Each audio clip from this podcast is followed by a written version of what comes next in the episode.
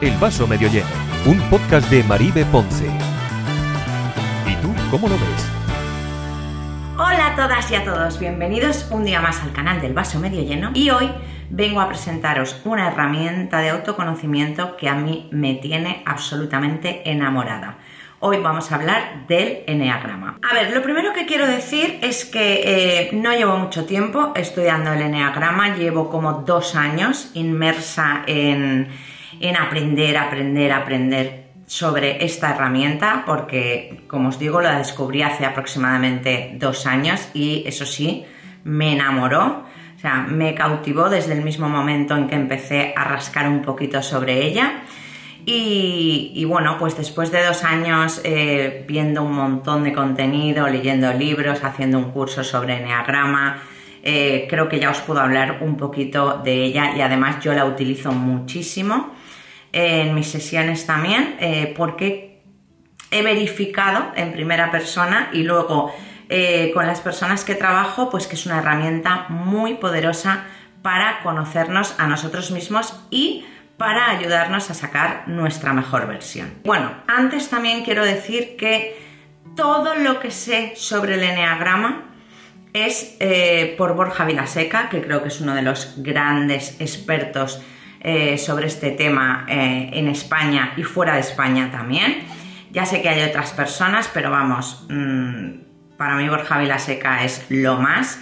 Eh, es una persona que admiro muchísimo, pero en concreto además en el tema del enneagrama es un crack. Lleva 25 años con esta herramienta y, sabe perfectamente de lo que habla. Así que vamos a empezar. ¿Qué es el enneagrama? Bueno, pues es como el mapa mental, es como un esqueleto psicológico, un tipo de personalidad pero con el que venimos de serie, ¿vale? ¿Qué nos diferencia? ¿Qué nos va a explicar el eneagrama? Bueno, nos va a explicar cómo hemos interpretado nosotros desde nuestro eneatipo las vivencias que nos han ido sucediendo a lo largo de nuestra vida y por qué. Eh, este eneagrama se divide como en nueve eneatipos, que vendría a ser, para que nos entendamos bien, como nueve tipos de personalidad diferente. Y por supuesto, pues todos tenemos un poquito de todos, pero hay uno que es el dominante. Cada persona tiene un eneatipo dominante, aunque no es el único. Veremos por qué. Esta herramienta, bueno, es una herramienta milenaria, se cree que el origen es de Babilonia, pero realmente los que empezaron a, luego ya a, finales del siglo XX a estudiarla y a profundizar mucho sobre ella eh, fueron dos chilenos que se llaman Oscar eh, Ichazo y Claudio Naranjo. Y hasta finales del, de los 90 no se publicó en España un primer libro sobre Enneagrama. Ahora sí que es verdad, pues que esto ha ido en auge, hay muchísima gente que cuando ya le hablas de, tú sabes qué eneatipo eres, tú de eneatipo dominante, ya sabe de lo que estábamos hablando, pero una cosa es haber escuchado y otra es profundizar un poco en la herramienta que la verdad tiene mucha, mucha chicha para rascar y para conocernos. Vemos que hay un símbolo sobre el eneagrama, que os lo voy a dejar por aquí por al lado, que bueno, en, sí ya el símbolo es como algo como muy misterioso, ¿no? Que como que dentro ya te hace ver que engloba otras muchas cosas.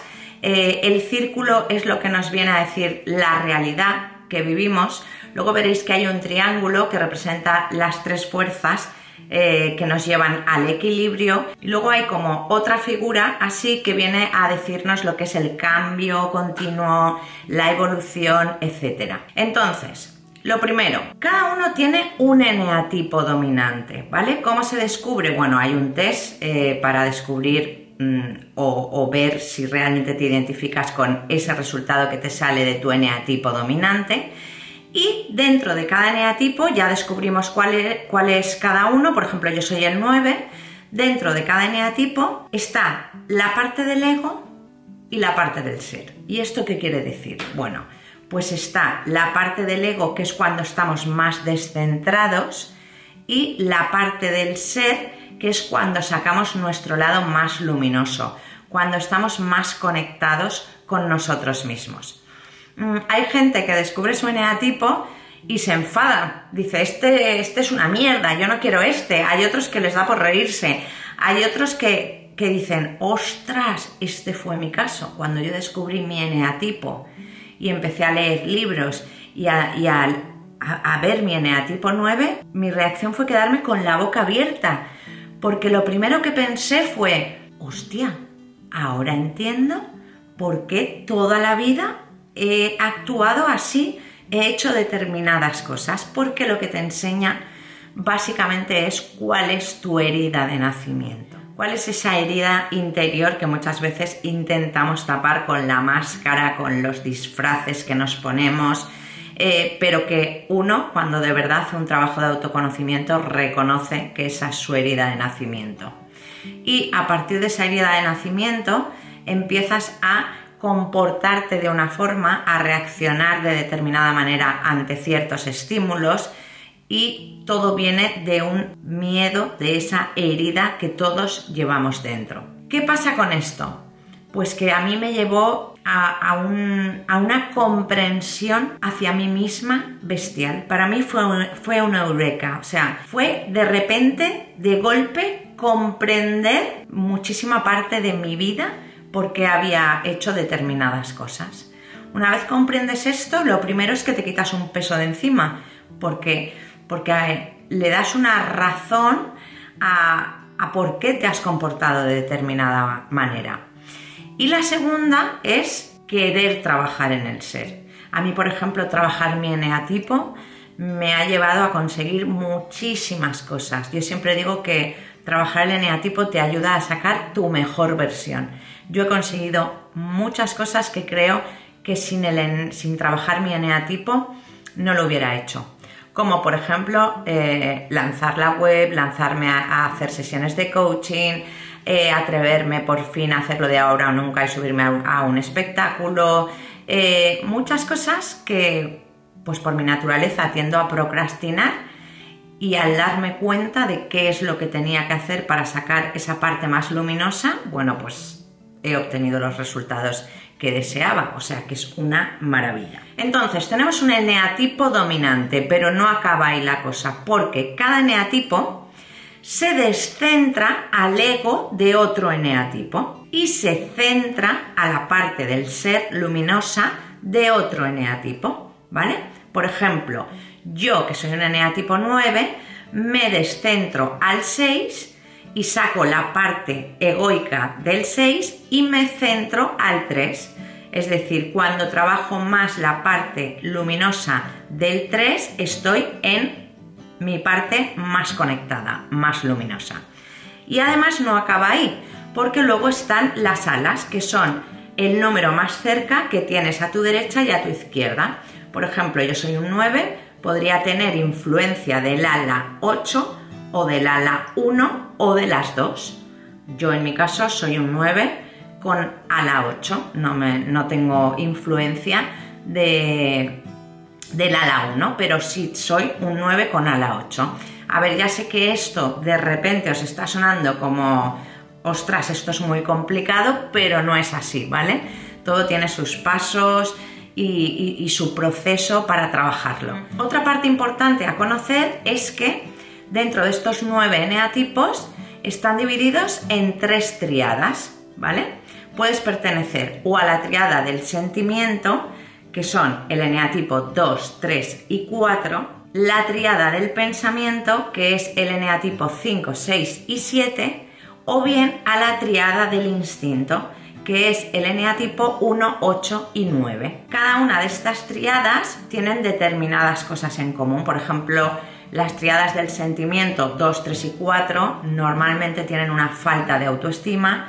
Las del pensamiento, que son el 5, el 6 y 7, tienen una falta de, seguridad, de certeza, buscan que alguien les oriente, les guíe, ¿vale? Como un, alguien que les diga por dónde tiene que ir. Y la triada del instinto, que es el 1, el 8 y el 9, eh, tienen como una falta de serenidad, de tranquilidad.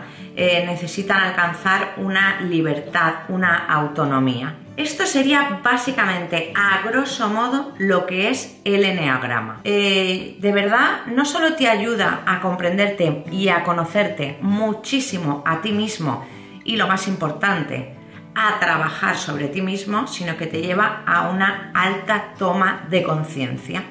Cuando tú trabajas el enneagrama, de repente, a mí me pasa muchas veces, estoy haciendo alguna cosa y digo, mm, estoy en el ego, estoy descentrada.